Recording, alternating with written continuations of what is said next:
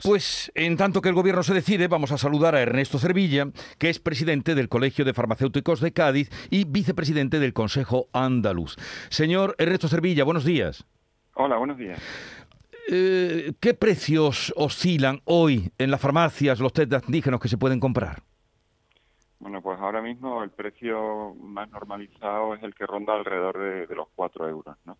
Al mismo se ha, ha restablecido lo que es el canal habitual del suministro de productos sanitarios a las farmacias, que son generalmente las cooperativas de distribución, y se ha conseguido, bueno, porque este precio ahora mismo se rebaje o esté en torno a lo que hemos comentado de estos 4 euros. Sí, pero ha llegado a estar a 7 e incluso más de 7 en, eh, hace tan solo unos días. Eh, ¿A qué se debe que en España, usted lo acaba de oír, la información que damos, los test COVID cuesten hasta un 270% más que en los principales países de la Unión Europea? Bueno, principalmente el precio, aunque la imagen del precio lo da la farmacia, pero viene determinado también por el fabricante y el distribuidor, ¿no? Que son principalmente los que van subiendo, escalando los precios, ¿no? En principio, mm, quizás también ha habido una demanda exponencial muy centralizada aquí en España, con lo cual había poco test y esto al final, sobre todo en aquellos distribuidores que no son habituales de, del canal farmacia, pues han aprovechado y han subido precios, con lo cual luego repercutía en el precio de venta al público de la farmacia. ¿no? Ahora mismo que parece que se está recuperando, como he comentado antes, el canal habitual, que son las cooperativas de distribución, que es la que hacen posible que los test lleguen en las mismas condiciones a farmacias grandes, pequeñas, estén en las ciudades, estén en, en, los pueblos, y entonces empiezan a normalizarse. ¿no? Y bueno, y como ya se ha comentado estos últimos días, esta medida de regular los precios, pues creo que es la más acertada para evitar esta, estas discusiones, este conflicto que tenemos con los ¿Son ustedes partidarios, eh, usted además como representante del Colegio de Farmacéuticos de Cádiz, de que se regularicen por parte del gobierno, que es la intención que tiene mañana? Sí, sí, correcto, ¿no?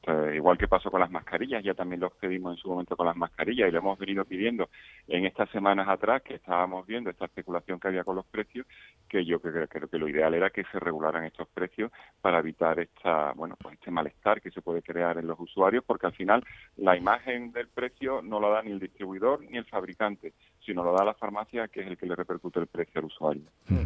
Carmen. Sí, me gustaría preguntarle, señor Cervilla, ¿cuánto paga una mm, ¿Cuánto pagan en una farmacia por un test? ¿Cuánto pagan ahora y cuánto pagaban hace unos meses cuando estamos eh, hemos estado pagando hace unas semanas cuando hemos estado pagando hasta 7 u 8 euros por un test de antígenos?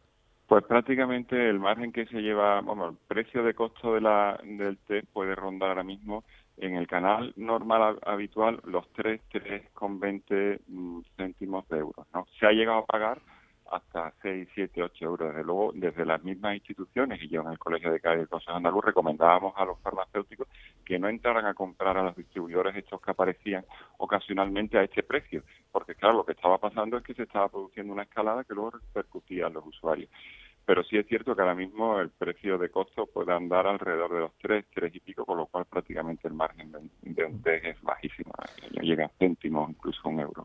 Bueno, parece que aquí el gobierno, eh, al contrario que ocurre en otros países, señor Sevilla, no tiene intención de momento, de momento, de permitir la venta, ¿no? que es lo que habían pedido las grandes superficies, pero que ustedes habían rechazado la venta en supermercados e hipermercados de estos test. Sí, bueno, la realidad es que la venta de un test en farmacia lleva un valor añadido, ¿no? Si es cierto, bueno, hay que acercarse al mostrador de una farmacia y cuando se, dispensa un test hay personas que no, que saben su utilización o cómo o, en qué momento utilizarlo, pero se le da una recomendación tanto en la manera de realizar el test como cuando tiene seguridad de que ese test no, no va a dar falsos negativos, ¿no? Por lo cual yo creo que ese valor añadido, si se va a las grandes superficies, pues se perdería, ¿no? Pero bueno, esto es una decisión al final de de, de la, del, vamos, del gobierno y en principio nosotros creemos que por ahora es acertada.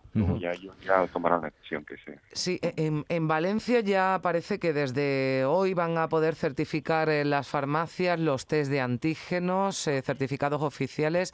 Aquí en Andalucía lo habían pedido, pero de momento no hay respuesta, ¿no? No, nosotros hemos, vamos, nos hemos ofrecido a colaborar con la administración, pero bueno, en principio ahora parece que, que no lo ha optado oportuno, ¿no? Parece que ahora mismo ellos pueden soportar la presión que tienen o la demanda, ¿no? De todos estos certificados y estos test Y bueno, no solamente en Valencia, en muchísimas comunidades en, en España, en casi todas, de diferentes formas, se están certificando los positivos, otros están realizando en la farmacia, otros tiene que ir el, el usuario y hacerlo presencialmente en la farmacia. Bueno, hay diferentes formas. ¿no? Nosotros, a la Administración Sanitaria Andaluza, sí nos hemos ofrecido en colaborar con, lo que necesiten y nuestras nuestras manos abiertas para colaborar con ellos. ¿Cuál es el test más fiable?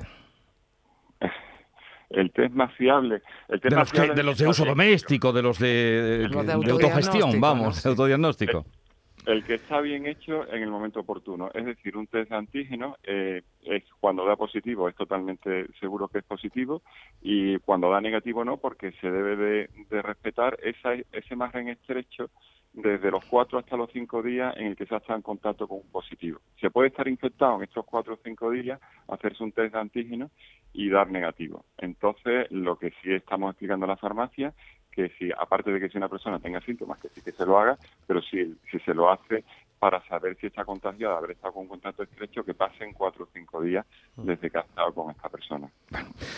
Pues mañana sabremos cómo se va a regular. Usted además nos ha dicho que son partidarios de esa regularización para que no haya ese, en fin, ese, esa excesiva demanda a veces o ese desconcierto en unos precios y otros. Esa eh, competitividad un poco también rara que hemos vivido. Ernesto Cervilla, presidente del Colegio de Farmacéuticos de Cádiz, vicepresidente del Consejo Andaluz, gracias por estar con nosotros. Un saludo y buenos días. Muchísimas gracias. buenos días.